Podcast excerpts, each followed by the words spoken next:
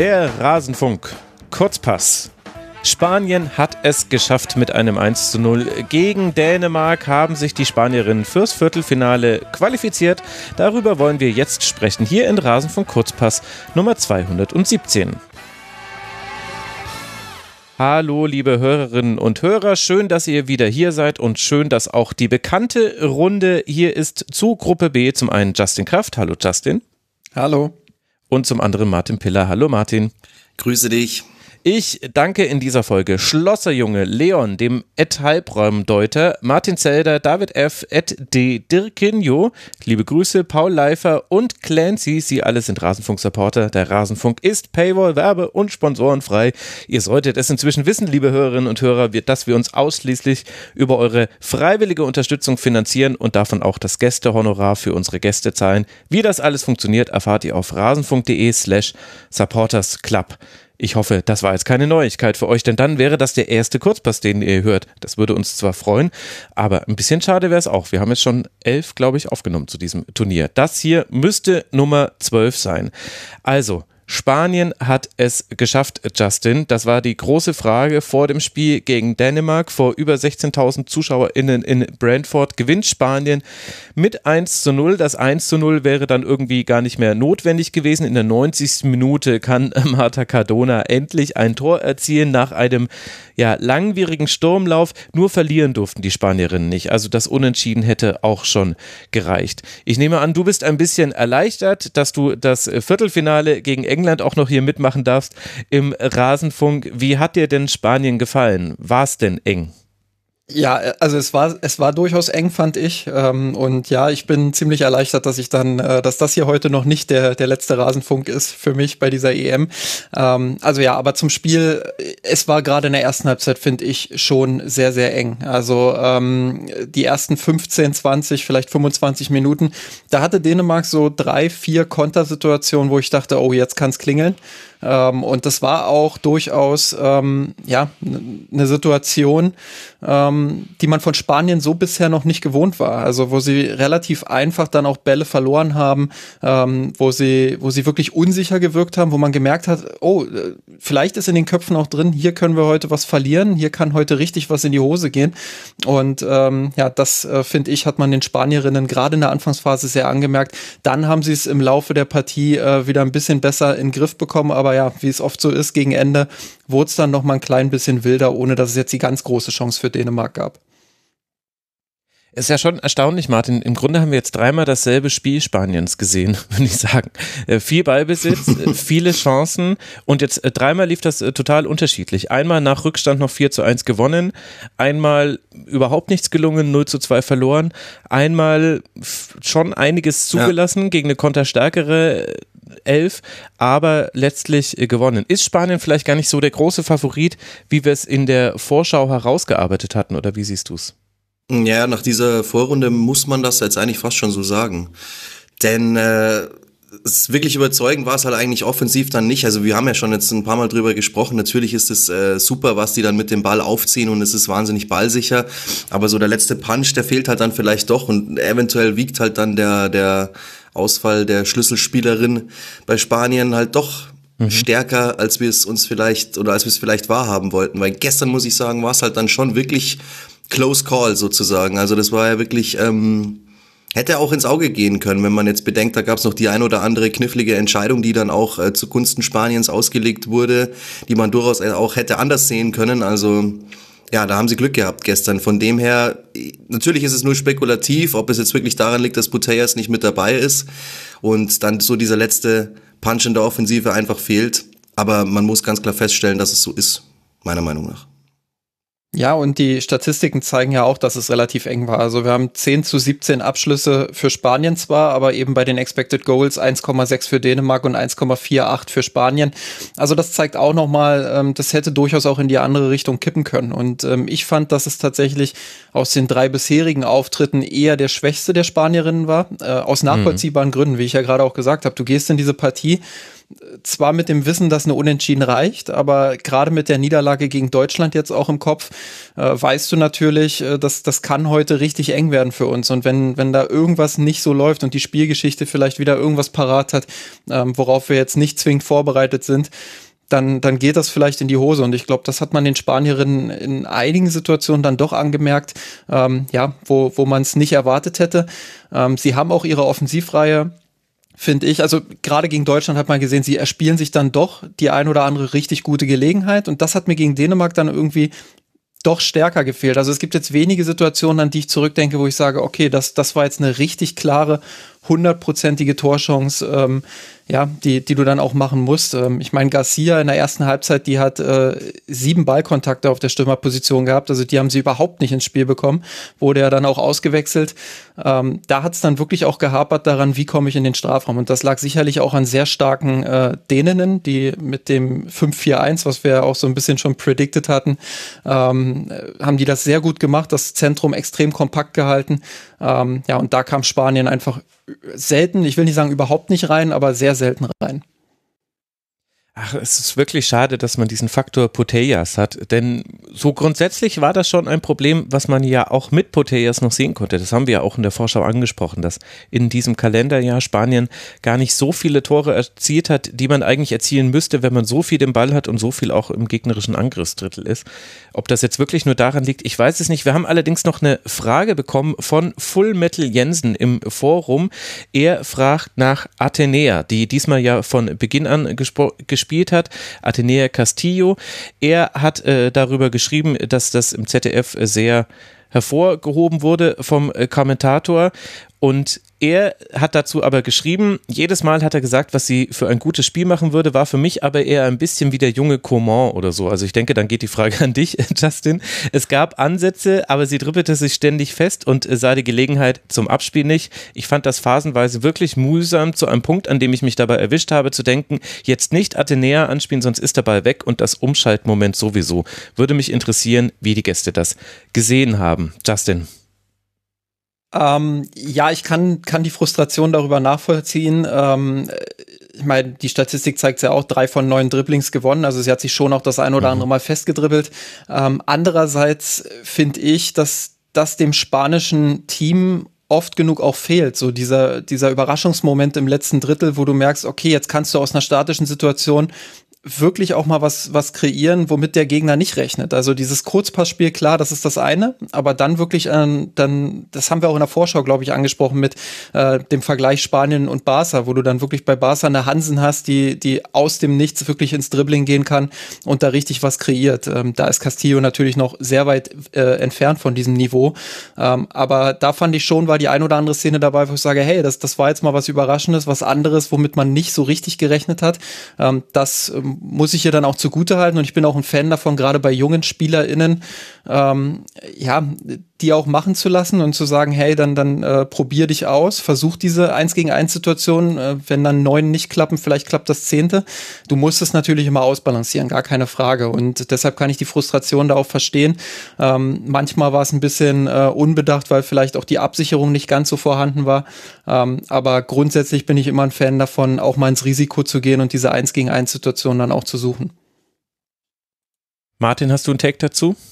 Ja, es ist ja vielleicht doch mal noch an der Zeit gewesen, dass man es vielleicht einfach mal versucht. Ne? Also ja. die, die, die Spiele davor, ja, mhm. die Spiele davor waren halt einfach, wie wir es ja jetzt schon öfters angesprochen haben, alles ganz nett anzuschauen, aber der letzte Punch hat gefehlt, deswegen klar muss man das halt vielleicht einfach mal probieren, auch wenn es jetzt vielleicht im Endeffekt dann nicht so viel gebracht hat, äh, diesen Wechsel da zu vollziehen. Aber ich meine, die Däninnen haben es auch gemacht. Zwar spielt da jetzt irgendwie nicht mehr auf dem Außen, was mich ein bisschen überrascht hat tatsächlich auch, dass die wieder nicht von Anfang an mit dabei ist mhm. und auch diesmal ja gar nicht eingewechselt wurde. Aber ähm, ja, das sind natürlich halt irgendwie so, so Kniffe, die du noch machen kannst, dass du da einfach was veränderst und dann natürlich auch logischerweise dem Spiel eine andere Note gibst. Das war mit wahrscheinlich, denke ich mal, der Gedanke dahinter. Ähm, Ob es jetzt großartig was gebracht hat oder nicht, ähm, ja, wie gesagt, ich denke, das hat Justin jetzt schon ganz gut eingeschätzt, würde ich dann ähm, ja seine Einschätzung auch belassen. Ja, vielleicht ist es ja auch eine Reaktion auf eine Reaktion. Also was man mit Blick auf die Däninnen gesehen hat, ist, dass die Teams gut darin waren, die Gruppengegner Spanien das wegzunehmen, was Spanien stark macht. Und das sind eben zum anderen, zum einen diese gefürchteten Flugbälle der Achterinnen hinter die Kette. Das sind lange Bälle von Mappi Leon und äh, dann, dann schon noch ein paar weitere Elemente. Aber das waren jetzt zum Beispiel zwei Dinge, Justin, die hat man ja in diesem Spiel fast gar nicht gesehen, weil Dänemark dafür zu tief stand, weil Dänemark, also sie standen in einem 5-4-1, manchmal in einem 5-3-2, wenn Matzen noch mit angelaufen ist. Sie haben aber definitiv versucht, äh, Leon aufzunehmen, wenn die in die gegnerische Hälfte, also tief in die gegnerische Hälfte äh, gekommen ist. Das waren oft so Situationen, in denen dann jemand aus der Vierer Mittelfeldreihe rausgestoßen ist, um ihr eben nicht die Zeit zu lassen für einen überlegten Diagonalpass.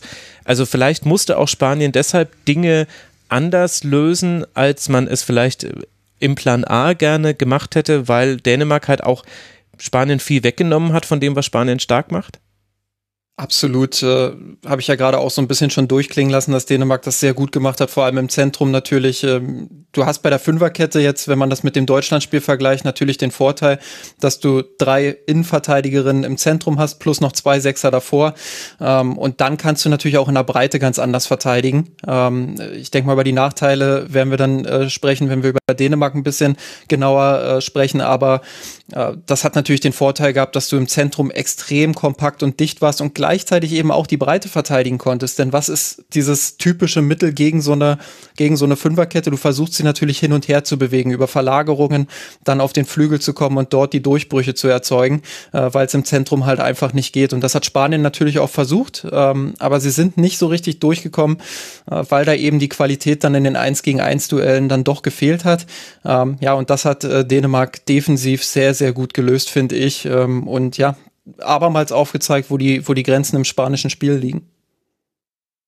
Ja, Spanien ungewöhnlich unpräzise im letzten Drittel. Also insgesamt ist die Passquote mit 86 Prozent natürlich wieder toll. Und insgesamt ist natürlich, also die Statistiken lesen sich schon so wie immer. 74 Prozent Ballbesitz, 7 zu 4 Schüsse. Also wobei, da hast du schon drauf hingewiesen, Justin, bei den Schüssen und bei den Expected Goals, da sieht, da kann man dann schon erahnen, ah, es lief nicht so wie immer.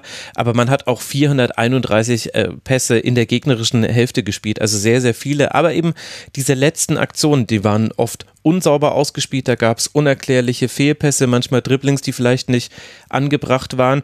Und manchmal hat man sich auch so ein bisschen verzettelt. Also ich kann mich in der zweiten Hälfte an eine Chance von Bonmati erinnern, äh, Aitana ziemlich früh in der 53. Minute. Die kommt in den Strafraum an den Ball und macht einen Haken und noch einen Haken und man denkt sich, ja, also jetzt langsam solltest du schießen, weil hier sind sehr viele Dänen und die werden sich gleich alle vor dich werfen und dann war schon genau das passiert und der Ball war weg und man dachte sich, ja, also das ist jetzt so ein bisschen die Fortführung der ersten Hälfte. Ihr müsst auch abschließen, um Tore zu erzielen. Wobei, ein 0 zu 0 hätte ja gereicht. Vielleicht war das die Maßgabe. Mit, mit Ballbesitz im gegnerischen Angriffsschritt einfach die Däninnen weghalten vom Tor. Ich weiß es nicht. Aber es gab ja, Martin, auch die Konter Dänemarks. Wie hat dir denn Dänemark äh, gefallen? Wie nah waren sie deiner Meinung nach dran, daran, den Siegtreffer äh, zu erzielen gegen Spanien? Sehr nahe, meiner Meinung nach. Also wäre es dann der Siegtreffer gewesen, ist ja die andere Frage, aber den Führungstreffer zumindest, den hätten sie meiner mhm. Meinung nach auf jeden Fall erzielen können. Umschaltspiel wirklich sehr gut, ähm, auch fand ich viel besser als, als gegen Deutschland, auch besser als gegen Finnland. Ähm, war wirklich präzise ausgespielt, wenn sie die Möglichkeit dazu hatten. Auch diese halblangen Bälle, einer hat dann Hader erreicht, einer hätte sie erreichen können, wenn es nicht mhm. eine Schiedsrichterentscheidung gegeben hätte. Also wie gesagt, ich habe es ja vorher schon angesprochen, es gab ja durchaus die eine oder andere knifflige Szene, die man äh, in Richtung Dänemark hätte entscheiden können. Das hätte ihnen mit Sicherheit dann auch nochmal in die Karten gespielt.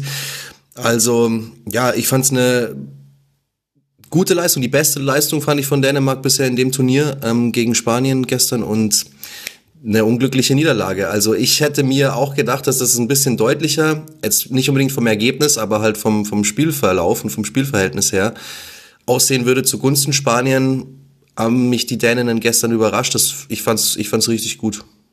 Ich habe so drei Phasen in dem, in dem Spiel gesehen, tatsächlich auch aus dänischer Perspektive. Die Anfangsphase war sehr stark. Also die, die, die ersten 20 mhm. bis 25 Minuten, da hatte ich schon das Gefühl, ähm, boah, jetzt könnte es gleich klingeln, weil, weil Spanien da wirklich auch in die Bredouille gebracht wurde. Ähm, dann hatte ich das Gefühl, Spanien bekommt das immer mehr unter Kontrolle, ohne selbst jetzt die ganz große Gefahr zu erzeugen. So ging es in der zweiten Halbzeit dann auch eigentlich weiter. Da, da dachte ich mir, ja, Dänemark verteidigt das gut, das machen sie top, aber jetzt fehlt mir so ein bisschen das, äh, wie kommen wir da jetzt wieder raus aus dieser Defensivhaltung und wie kriegen wir jetzt diese, diese Umschaltsituation wieder hin, wo wir zeigen, hey, äh, wir haben eigene Abschlüsse und, und wir kriegen vielleicht sogar das, das 1 zu 0 auf die Kette. Ähm, da war dann die Frage, wann, wann lösen sie ein bisschen mehr auf, wann äh, gehen sie dann ins Risiko, weil sie natürlich das Team waren, äh, was das Tor ja machen musste, weil 0-0, da haben wir drüber gesprochen, dann ist Spanien weiter. Ähm, und das kam dann gegen Ende der Partie. Dann hat der Trainer auch nochmal auf, auf äh, äh, Söndergaard auf, auf Viererkette umgestellt, ähm, hat nochmal ein paar Wechsel vorgenommen und dann äh, war es tatsächlich ein bisschen, ein bisschen offener. Dann äh, war Dänemark wieder offensiv stärker, aber defensiv auch wieder ein bisschen mehr anfällig. Also das zeigt so ein bisschen auch die Problematik, die du einfach grundsätzlich natürlich gegen Spanien hast. Und das haben wir ja auch schon äh, in den anderen beiden Partien äh, beleuchtet, dass du da einfach dieses Problem hast, ja, wenn ich zu viel nach vorne mache, dann bin ich hinten extrem offen und werde äh, lauf vielleicht ins offene Messer, aber wenn ich zu tief stehe, werde ich von Spanien vielleicht erdrückt und äh, da würde ich mich dem grundsätzlichen Fazit dann schon anschließen überwiegend hat Dänemark das sehr gut gemacht. Ähm, zwischendrin vielleicht so ein bisschen äh, vergessen, auch vorne dann die Nadelstiche zu setzen. Aber äh, ja, äh, ich würde mich auch anschließen, dass es die beste, beste Leistung bisher bei dem Turnier war. Beziehungsweise, was heißt bisher? Sie sind ja jetzt raus, also die ja. beste Leistung. Ja. Kam dann leider zu spät. Ja, und das ist halt schon erstaunlich alle wissen ja, was passiert bei so einem Spiel Dänemark gegen Spanien. Es ist nur die Frage, wie gut können es die Teams dann ausführen und wie gut können sie die Gefahren des jeweiligen Gegners wegnehmen. Und bei Dänemark wusstest du eben, naja, also die Konter, die werden über Hader laufen langer Ball und dann entweder sie macht ihn fest oder sie wird geschickt, geht ins Dribbling. Wir haben beides äh, davon gesehen und dann geht es darum, sie nicht zum Abschluss kommen zu lassen und eben dann die Querpässe oder Flanken oder Kombinationen mit mitgelaufenen Däninnen zu verhindern. Und obwohl das alle wussten und obwohl da Spanien häufig in der Überzahl sogar war, hat es Pernille Harder trotzdem geschafft. Also am krassesten in der einen Szene, wo sie gegen drei ins Dribbling geht, in der 72. Minute und dann drüber schießt, aber wo quasi drei Spanierinnen es nicht geschafft haben, sie zu stoppen und dann direkt danach ja mit der aller, allergrößten Chance in der 78. Minute, da legt sie auf die gerade erst eingewechselte Nadim und die lässt noch Leon super aussteigen mit einer Finte, aber kann dann nur so aufs Tor schießen, dass Panios noch stark parieren kann zur Ecke. Also Martin, schon wirklich erstaunlich, dass diese Qualität von Pernille Harder die reicht dann schon, dass, dass sie nicht zu halten ist, dass sie quasi nicht aus dem Spiel genommen werden kann, obwohl ja die Spanierinnen bestimmt nicht ja. überrascht davon waren, dass sie jetzt diejenige war, die da vorne angespielt wurde. Nee, denke ich nicht. Also die haben natürlich alle auf dem Zettel, aber ganz ehrlich, die haben damals in der Bundesliga auch alle auf dem Zettel gehabt und trotzdem mhm. hat sie da alles kaputt geschossen. Also das ist einfach eine Weltklasse-Spielerin. Das ist natürlich mit Abstand die beste Spielerin, jetzt sagen wir mal, was Offensivqualitäten, was Qualitäten am Ball, Spielverständnis und das alles angeht, auch in der dänischen Mannschaft. Und da hat sie sie mit Sicherheit auch den aller, allermeisten im spanischen Kader so einiges voraus. Von dem her ähm, ja, sind, sind die spanischen Verteidiger da nicht die ersten gewesen, die da an ihr verzweifeln oder die da mit ihr in Duelle gehen, die sie dann am Ende nicht gewinnen können, weil sie einfach diesen, diesen Riecher hat, weil sie auch weiß, wie sie da ähm, in solchen Situationen agieren muss um, um zum Torabschluss zu kommen oder um eben, wie du es ja auch angesprochen hast, die gute Chance von Nadim, da auch ihre äh, Mitspielerin gut in Szene so, zu setzen. Also das würde ich wirklich dann einfach unter, unter der Weltklasse von Pernille Harder verbuchen. Eine der wahrscheinlich fünf besten Spielerinnen, die überhaupt dabei sind bei dieser Europameisterschaft. Aber dann halt auch wieder eine alleine so im Kader reißt halt dann vielleicht auch nicht raus. Da muss halt dann ein bisschen was so in der Hinterhand auch noch da sein und ich weiß nicht, ob der Kader dann vielleicht zu unerfahren war, auch bei, bei den Däninnen, aber ja, da kam halt dann, hat es halt vielleicht ein bisschen an der Unterstützung auch gefehlt, aber Pendel Harder an sich natürlich bombastisch. Ja, und gleichzeitig hatte ich bei Spanien immer im Hinterkopf, äh, das ist jetzt doch ganz schön offensiv, was sie da spielen. Also klar, das ist, das ist mhm. ihr Stil, das, das gehört ja dazu, klar. Ähm, aber wenn ich dann jetzt auch ähm, an die nächsten Herausforderungen oder erstmal vor allem an die nächste Herausforderung denke, äh, frage ich mich schon, ob sie mit der Restverteidigung äh, dann zurechtkommen werden, wenn sie vorne dann doch mal die Bälle verlieren, äh, was ja, ja jetzt ein bisschen häufiger vorgekommen ist, als sie es vielleicht selbst lieb haben. Ähm, und dann äh, waren die Außenverteidigerinnen teilweise natürlich sehr hoch positioniert. Du hast hinten dann die zwei Innenverteidigerinnen, manchmal noch eine Sechserin dabei. Ähm, da frage ich mich schon, ob es nicht doch besser wäre, dann ein bisschen asymmetrischer zu spielen und wenigstens mit einer Außenverteidigerin äh, noch ein bisschen mehr hinten abzusichern. Und ähm, das hat man gegen Dänemark dann auch gesehen, äh, dass die Räume insbesondere dann im Halbraum oder auch auf dem Flügel in Kontersituationen äh, gut bespielt werden konnten. Und das hat Dänemark äh, gut gelöst dann auch in den Phasen, wo sie, wo sie wirklich auch diese Situationen hatten. Ja, am Ende musst du dann eben mit den vergebenen Chancen ein bisschen hardern. Sehr schön. Oh, Herr Kollege. Ja, das denn qualifiziert sich hiermit auch fürs Viertelfinale. Aber ich weiß nicht, ob das in dem Fall ein Kompliment ist. Bevor wir darauf vorausblicken, Martin, lass doch mal ein Fazit für Dänemark ziehen. Es ging los mit diesem 0 zu 4 gegen Deutschland. Dann hatte ja. man äh, das 1 zu 0 gegen Finnland und jetzt eben dieses 0 zu 1, das wir gerade eben schon besprochen haben. Wie mhm. würdest du denn jetzt dann auf dieses Turnier blicken aus dänischer Sicht? Ja, ganz schwer. Also es ist, man muss natürlich schon sagen, sie haben sie ein bisschen unter Wert verkauft wahrscheinlich. Also es wäre schon mehr drin gewesen für die dänische Nationalmannschaft. Allerdings muss man auch sagen, sie haben halt ein bisschen Pech gehabt, in diese Gruppe mit Deutschland und Spanien gelost worden zu sein. Also ich denke mal, dass sie jetzt in ja, fast jeder anderen Gruppe nochmal eine bessere Rolle gespielt hätten oder vermutlich dann auch zumindest mit so einer Leistung mhm. wie gestern ins Viertelfinale hätten einziehen können. Ähm, wie gesagt, ein bisschen unter Wert verkauft. Gestern hat's gepasst, meiner Meinung nach. So hätten sie es äh, auch gegen Deutschland machen können. Dann wäre es sicherlich nicht 0 zu 4 ausgegangen. Gegen Finnland, Mai, das war jetzt überschaubar, was sie da abgeliefert haben, aber da haben sie die, den Sieg ja zumindest geholt. Also, ja, wie gesagt, natürlich eine wahnsinnig schwere Gruppe. Du hast Deutschland, du hast Spanien, das sind äh, Favoriten auf den Titel, beide vor der Europameisterschaft. Und ja, dann ist es vielleicht einfach Pech, dass du in diese Gruppe kommst.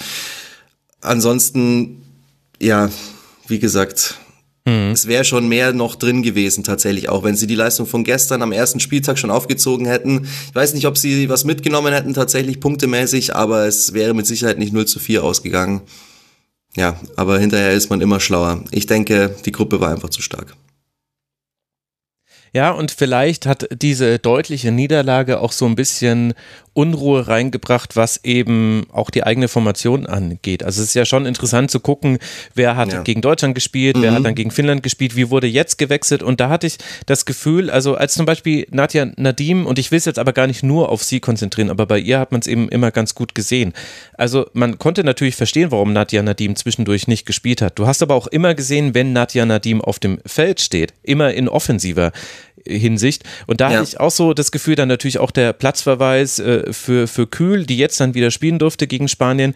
Ich glaube, da hatte auch dieses 0 zu 4 eine Auswirkung, dass man das Gefühl hatte, Lars Sondergaard, dass er da vielleicht auch reagieren muss auf dieses wirklich schwache Spiel zum Auftakt und man ja. sich deswegen nicht so gefunden hat. Ja, vielleicht war es aber auch einfach dann ein bisschen Aktionismus. Also Nadim mal so zu, zu ihr zu sagen, ich finde, sie muss immer spielen, weil sie einfach auch eine ist, die den Unterschied machen kann. Ähm, ähnlich wie Penel Harder, natürlich nicht ganz auf dem Niveau, aber sie ist auf jeden Fall eine, die in so einem entscheidenden Spiel dann das entscheidende Tor schießen kann. Die anderen Veränderungen, die er, die er gebracht hat, also Sophie Swaba, habe ich ja vorher schon mal mhm. kurz gesagt, hat mich wirklich überrascht, dass die im, im zweiten und dritten Spiel nicht von Anfang an gespielt hat, weil ich sie gegen Deutschland eigentlich noch als eine der besseren gesehen habe. Ich weiß nicht, wie euch das gegangen ist. Aber meiner Meinung nach äh, war sie da auf jeden Fall eine der auffälligeren mhm. Spielerinnen von Dänemark. Deswegen, das ist für mich ganz schwer nachvollziehbar gewesen. Dann auch dieser Seitentausch im, im zweiten Gruppenspiel gegen Finnland, dass Thomsen erst auf der ja, linken Seite gespielt hat und dann erst nach der Einwechslung von Swaba wieder rübergegangen ist, wo sie dann auch das Tor vorbereitet hat von der rechten Seite, von ihrer eigentlichen Seite. Gestern dann ja auch wieder ohne Swava, aber Thomsen trotzdem von Anfang an auf der rechten Seite. Also irgendwie war das alles ein bisschen wirr, ein bisschen durcheinander und ich habe es nicht so richtig verstanden. Vor allen Dingen eben die Personalien Nadim und Swava bin ich nicht dahinter gestiegen. Mhm. Vielleicht spielt bei Nadia Nadim ja auch diese Teamdynamik so ein bisschen die Rolle. Ja. Also ähm, das war das war ja Thema vor der Europameisterschaft, dass sie jetzt als äh, Botschafterin der der WM in Katar, glaube ich, korrigiert mich gerne, aber äh, glaube das ja. war das nee, du war hast der vollkommen Punkt. recht, ja, das habe ich jetzt völlig außen vor gelassen. und äh, da gab es wohl auch Unruhe innerhalb des Teams, wo dann auch äh, durchgedrungen ist, dass ähm, ja, dass da nicht alle mit zufrieden sind, um es vorsichtig zu formulieren, was sie da macht. Ähm, Vielleicht hat das eine Rolle gespielt. Ich, wir können jetzt nicht reingucken. Sie hat ja trotzdem ihre Minuten bekommen. Äh, ja, wir, eben, wir wissen nicht, wie, wie, wie ist es im Team. Ähm, deshalb äh, sportlich bin ich vollkommen bei dir. Sie, das habe ich ja beim, beim letzten äh, Kurzpass auch gesagt, dass sie äh, da schon auch für Furore vorne in der Offensive gesorgt hat. Ähm, aber vielleicht hat das eben dann äh, so ein bisschen den Ausschlag gegeben. Ja, du hast recht. Also ich habe es gerade gar nicht berücksichtigt. Das ist, das muss man natürlich absolut auf dem Schirm haben, dass es dieses Thema gegeben hat und dass die Mannschaft da, da gab es ja auch wirklich so diese Anschuldigungen, sie hätte gelogen und sie hätte das zuerst nicht richtig, ähm, nicht richtig quasi gesagt, was sie da tatsächlich macht. Mhm. Ähm, aber dann finde ich, ist es halt auch irgendwie keine ganze und keine halbe und äh, gar keine Lösung eigentlich. Also da muss ich entweder sagen, gut, wenn die jetzt keinen Stand mehr hat in der Mannschaft, dann lass sie komplett zu Hause oder lass sie einfach nicht spielen. Oder ich sag ähm, mir als Trainer, mir ist es egal, was als die Mannschaft dazu sagt, Nadia Nadim ist so wichtig, dass sie einfach immer spielen muss. Und das war ja beides irgendwie nicht der Fall. Deswegen ist es auch, finde ich, an der Stelle wieder total schwer einzuordnen, was sie sich dabei gedacht haben. Ja, das stimmt. Und dazu muss man eben als Hintergrund wissen, also sie ist nicht nur Botschafterin dieser WM in Katar, was ja auch Leute wie David Beckham äh, zum Beispiel sind. Übrigens liest man da sehr viel weniger Kritik interessanterweise, sondern ihr Hintergrund spielt da eine Rolle. Sie ist aus, äh, aus äh, Afghanistan geflüchtet mit ihrer Mutter. Ihr Vater wurde von den Taliban ermordet. Sie gilt als so ein Beispiel für gelungene Integration. Ist ja auch eine der ähm, am besten herumgereisten Däninnen, das habe ich jetzt ein bisschen komisch formuliert, aber ich meine damit, sie hat bei PSG gespielt, bei City gespielt, spielt aktuell in der Ligue 1 bei Racing, äh, spricht mehrere Sprachen, hat ein Medizinstudium abgeschlossen und sich eben immer viel eingesetzt für Gleichberechtigung und, und auch die Belange von Flüchtlingen. Und da scheint es eben halt dann oder was heißt es scheint, es gibt da einfach einen krassen Kontrast aus ihrer persönlichen Biografie und dem, wofür sie steht und der WM in Katar, die ja also zumindest kann man dort, das hat ja jetzt gerade erst Sigmar Gabriel im runden Tisch des FC Bayern selbst so gesagt, man kann dort im Supermarkt Taliban treffen. Und er meinte das positiv. Finde ich, kann man aber auch negativer sehen. Und das wirkt eben dann nochmal doppelt irritierend bei, vor ihrem Hintergrund, dass sie sich dann eben für diese WM einsetzt, die eben ganz viele der Werte, für die sie zu stehen schien, nicht vertritt. Und das plus eben die Haltung des dänischen Fußballverbands, der sich eben da klarer positioniert hat und auch viele Spielerinnen das hat eben zu einer Missstimmung gesorgt. Und ja, wahrscheinlich werden wir da erst in ein paar Jahren wissen, welche Rolle das tatsächlich gespielt hat, ist immer schwer einzuschätzen. Aber gut, dass wir es hier nochmal thematisiert haben, denn es gehört mit dazu zu dieser EM von Dänemark, die ja trotzdem fast erfolgreich verlaufen wäre. Man wäre fast aus dieser wirklich schwierigen Gruppe herausgekommen. Und das ist ja schon eigentlich einiges dann lass mal vorausblicken. Jetzt warten zwei Viertelfinalspiele auf uns. Zum einen Justin England gegen Spanien. Also Martina vos Tecklenburg hat live im Fernsehen erfahren. Sie wusste nicht, wie das Parallelspiel ausgegangen ist und sie musste erst mal grinsen und hat dann so nach einer Sekunde gesagt, ja, das ist ja schon mal ein ganz gutes Duell. Ich glaube, da kann man auf ihre Expertise vertrauen und kann ihr recht geben. Was erwartest du denn von diesem, ja, also das wird ja ein Knaller. Ja, ich glaube, sie hat auch das Wort Knaller oder ah, Kracher. Okay. Eins von beiden hat sie, glaube ich, sogar verwendet. Ähm, das äh, das sehe ich auch so. Also ich freue mich brutal auf dieses Spiel. dass das wird äh, eine unfassbare Qualität. Ähm, wir haben, ich glaube, über England brauchen wir gar nicht viel sprechen. Das äh, werden viele äh, gesehen haben und auch im, in den Kurzpässen jetzt verfolgt haben, ähm, was die für eine herausragende Gruppenphase gespielt haben. Klar, da war dieses Auftaktspiel gegen Österreich, wo viel Nervosität dabei war. Ähm, aber was die in der Offensive machen, äh, wie die sich auch in den Zwischenräumen positionieren, allen voran auch Stanway, äh, das kann Spanien schon richtig wehtun. Ähm, und andersherum bin ich aber auch gespannt. Äh, klar, wir haben über Spaniens Schwächen gesprochen. Ähm, die Stärken sind auch klar, Ballbesitz und den Ball laufen lassen. Äh, und wenn sie das hinbekommen, wenn sie, wenn sie da wirklich eine gute Ballzirkulation gegen England hinbekommen, bin ich wirklich gespannt, wie, äh, wie England damit umgeht, dass sie deutlich weniger Ballbesitz haben werden als, als in den letzten Spielen. Und ähm, ja, deshalb freue ich mich einfach sehr auf dieses Spiel, weil beide, beide Teams Werkzeuge haben, um, um ja, das Gegenüber quasi, äh, ja, oder dem Gegenüber so richtig weh zu tun.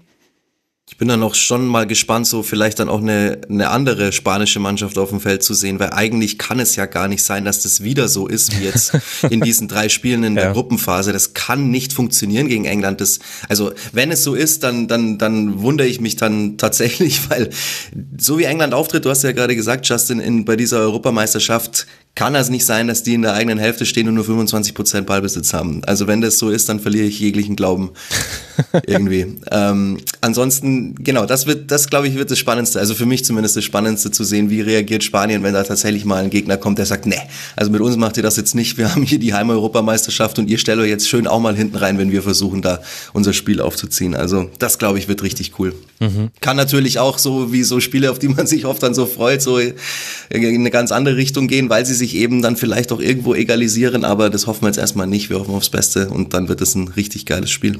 Ja, zumal wir hier ja auch die, die niederländische Fußballschule mit äh, Sarina Wiechmann und äh, ja dann die spanische Fußballschule aufeinandertreffen sehen. Also äh, das alleine äh, lässt mich auch noch mal mit, mit noch mehr Vorfreude auf dieses Duell äh, blicken, auch wenn da der Fetisch vielleicht wieder so ein bisschen vorkommt. ja, ne, ne.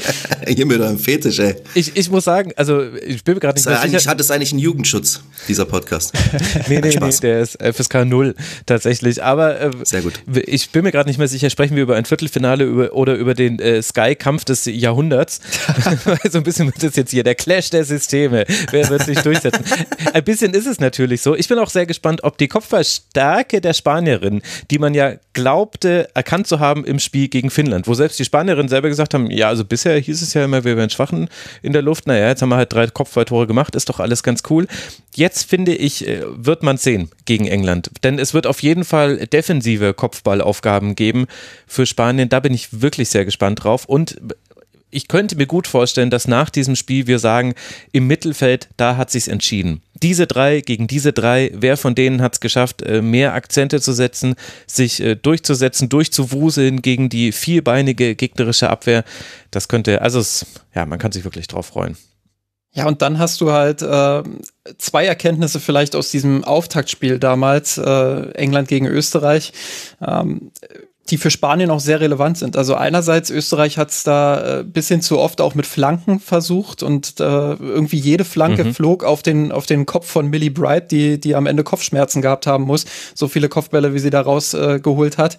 Ähm, ja, aber äh, das, das wird für Spanien auch nicht funktionieren, glaube ich nicht, dass sie mit hohen Flanken da äh, extrem zum Erfolg kommen werden. Jetzt machen sie wahrscheinlich drei Tore nach Flanken, wenn ich das sage, aber ähm, ich kann es mir nicht vorstellen, dass, dass das funktioniert. Äh, und die andere Erkenntnis ist aber, dass Österreich es geschafft hat, äh, ja, vielleicht mit dieser Auftaktverunsicherung auch bei England, aber äh, dass sie es geschafft haben, mit hohem Pressing, gerade in der Anfangsphase, ähm, auch den ein oder anderen Fehler bei England zu erzwingen. Und das ist dann wirklich auch interessant, weil Spanien dieses Pressing natürlich auch sehr gut aufzieht. Äh, wir haben es gegen Deutschland gesehen, wir haben es in den anderen Spielen auch gesehen. Äh, und da bin ich dann gespannt, wie die Lösungen äh, von England auch aussehen. Ja, sehr guter Punkt. Gegenpressing, glaube ich, wird äh, genauso wichtig werden. Das ist Spanien gegen Dänemark. Nur in einer Phase, in der guten Phase, die du vorhin angesprochen hast, äh, gelungen. Ansonsten hatte man da relativ wenig Zugriff. Aber das lenkt ja den Blick, Martin, schon auf das äh, zweite Viertelfinale. Wir haben gestern in der Schlusskonferenz, also für diejenigen, die sich fragen, Moment mal, wo bleibt denn hier die Besprechung von Finnland gegen Deutschland? Die gibt es schon, allerdings im anderen Feed, Rasenfunk Schlusskonferenz hören. Am Donnerstag trifft Deutschland dann eben auf Österreich. Und jetzt, wo Justin Österreich gerade schon schon so gut gelobt hat. Setz doch da mal an, was ist denn von den Gegnerinnen der Deutschen zu erwarten und was erwartest du dir von diesem Spiel? Wird es auch ein Kampf des Jahrhunderts? Es wird, glaube ich, ein Kampf der Bundesliga, oder? Dann ja, Deutschland ja. gegen Österreich. Also am Ende stehen da wahrscheinlich irgendwie 18, 19 Spieler auf, von Beginn an auf dem Platz, Spielerinnen, die äh, in der Bundesliga aktiv sind. Darauf freue ich mich eigentlich ganz besonders, dass man halt wirklich jede Spielerin oder dass ich jede Spielerin, die da mitspielen wird, ähm, einfach aus dem FF kennen werde. Mhm. Was jetzt bei einem Duell Finnland-Dänemark natürlich jetzt durch meine Vorbereitung auf das Turnier äh, in gewisser Weise gegeben ist, aber natürlich niemals so wie jetzt, wenn da ähm, hauptsächlich Bundesligaspielerinnen auf dem Platz stehen, die ich einfach irgendwie seit fünf Jahren jede Woche begleite. Und da freue ich mich äh, ganz besonders drauf. Also da, das, das wird richtig nice. Also die Österreicherinnen meiner Meinung nach sind immer stärker geworden, jetzt so je länger mhm. das Turnier gegangen ist. Und das ist, macht sie, glaube ich, dann tatsächlich auch gar nicht mal so ungefährlich für die deutsche Mannschaft. Also der Auftritt gegen Norwegen war, war sehr stark, fand ich. Es war allerdings auch ein schwacher Auftritt von Norwegen, das muss man schon dazu sagen. Also die haben es ihnen jetzt nicht sonderlich schwer gemacht. Trotzdem war das von der ersten Sekunde an sehr konzentriert, sehr agil auch in den Zweikämpfen, haben viele Zweikämpfe gewonnen, wichtige Duelle auch an der Seitenauslinie und solche Geschichten, um denen da einfach komplett den Schneid abzukaufen von Anfang an. Und wenn die mit der richtigen Einstellung gegen Deutschland reingehen und das auch von der ersten Minute so auf den Platz bringen, dann kann ich mir schon vorstellen, dass Deutschland vielleicht auch so zum ersten Mal in dem Turnier an den Punkt kommt, ja, wo es dann halt wirklich mal dann darum geht, wie reagieren sie jetzt darauf? Also es muss jetzt mhm. nicht unbedingt der 0-1 Rückstand sein, haben wir ja auch schon drüber gesprochen, was passiert, wenn es einen Rückschlag gibt für die deutsche Nationalmannschaft. Den hatten sie jetzt noch überhaupt nicht, weil sie noch kein Gegentor kassiert haben. Wenn das passiert, bin ich umso mehr gespannt, aber auch schon, wenn man wirklich so von Beginn an merkt, okay, das wird jetzt nicht so einfach wie in den drei Spielen zuvor oder sagen wir mal zwei von den drei Spielen ähm, zuvor für die deutsche Nationalmannschaft ähm, wie sie dann darauf reagieren. Und ich traue es den Österreichern, nach, Österreicherinnen, nach dem, was ich gesehen habe, in, in den letzten Spielen jetzt absolut zu, da zumindest ein bisschen für Verwirrung zu sorgen bei den Deutschen. Zumal Österreich sich ja auch spielerisch gut weiterentwickelt hat. Äh, ihr habt es ja im, im, Kurzpass auch zur, zur Gruppe A sehr gut analysiert, finde ich. Ähm, ja, wo, wo Bell dann auch meinte, äh, sie war fast schon überrascht, wie gut die teilweise kombiniert haben. Ähm, das ist natürlich eine Komponente, die gegen Deutschland auch sehr wichtig wird, wenn du den Ball gewinnst, dass du dann eben auch mit dem Ballgewinn was anfangen kannst. Das hat bei Österreich zu Beginn des Turniers ein bisschen mehr gefehlt als jetzt gegen Ende des Turniers. Also da haben sie sich gut reingesteigert, äh, was natürlich eine Grundqualität der Österreicherinnen ist, ist das äh, Zweikampfverhalten. Also da hast du natürlich eine Sarah äh, Zadrazil mhm. ähm, mit dabei, die alle kennen, äh, wo alle wissen, das ist ein Zweikampfmonster, äh, aber auch die Spielerinnen um sie herum im Zentrum sind sehr zweikampfstark. Und ähm, ja, da wird Deutschland wirklich auch ähm, ja, äh, es ist so ein bisschen wie, wie bei Spanien gegen England, wo du gesagt hast, das Zentrum wird da viel entscheiden. Ich glaube, äh, grundsätzlich im Fußball ist das Zentrum natürlich wichtig, aber auch bei Deutschland gegen Österreich äh, wird das eine, eine entscheidende Rolle mit einnehmen, wie Deutschland mit diesem Pressing dann auch im Zentrum klarkommt.